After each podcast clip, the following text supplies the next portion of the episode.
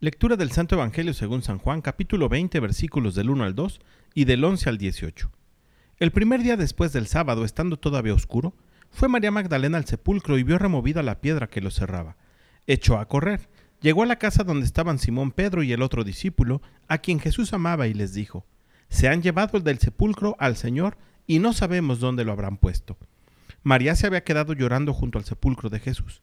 Sin dejar de llorar, se asomó al sepulcro y vio dos ángeles vestidos de blanco, sentados en el lugar donde había estado el cuerpo de Jesús, uno en la cabecera y el otro junto a los pies. Los ángeles le preguntaron, ¿Por qué estás llorando, mujer? Ella les contestó, porque se han llevado a mi Señor y no sé dónde lo habrán puesto. Dicho esto, miró hacia atrás y vio a Jesús de pie, pero no sabía que era Jesús. Entonces él le dijo, Mujer, ¿por qué estás llorando?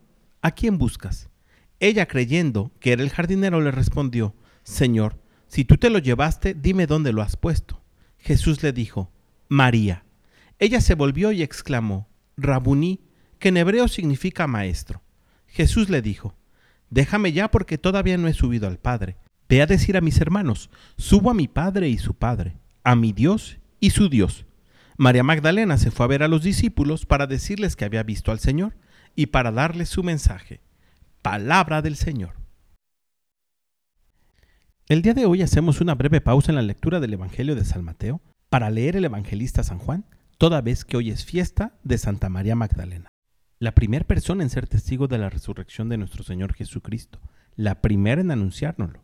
Y algo que nos deja la lectura del Evangelio del día de hoy es que sin importar las circunstancias en las cuales nos encontremos, aun sean como las de María Magdalena, en que nos envuelve la tristeza, la desesperanza y la confusión, siempre basta mirar a Jesús para recobrar la paz. Jesús siempre está pronunciando nuestro nombre, está insistentemente tocando a nuestro corazón para que decidamos voltear a verlo. Y cuando esto sucede, llega la paz. Pidámosle al Espíritu Santo que constantemente mande emociones a nuestro corazón para buscar siempre la mirada de Cristo Jesús. Que tengas un gran día y que Dios te bendiga.